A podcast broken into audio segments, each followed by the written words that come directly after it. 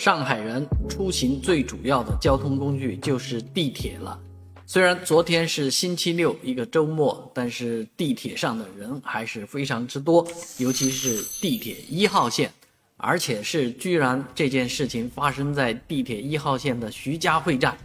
啊，这个十十八点三十分的时候，地铁一号线徐家汇站烟雾升腾啊，啊，警铃大作，然后这个呃工作人员迅速的让所有人疏散啊，离开这个站台。这是应该是接触网发生了这个故障，但是到今天，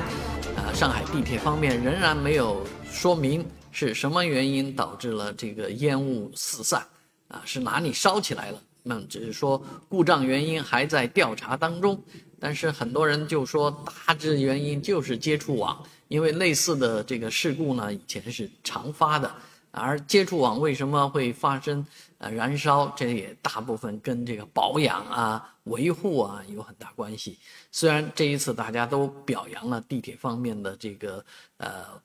叫做什么应急的预案做得非常好，应急的方案也做得不错。啊，当然也体现了市民们高度的配合，素质很高。但是这样的事情发生在徐家汇站，啊，这是一个非常危险的信号。呃，因为徐家汇站不仅有一号线、有九号线，还有十一号线，啊，未来可能还会增加新的线路。啊，那徐家汇站的进出人流也是上海所有车站当中进出人流最大的地方，在这里不容半点闪失。啊，城市健康安全一定要对这些重点部位啊加强关注，而相应的这些呃故障呢，应该做到万无一失，不要发生。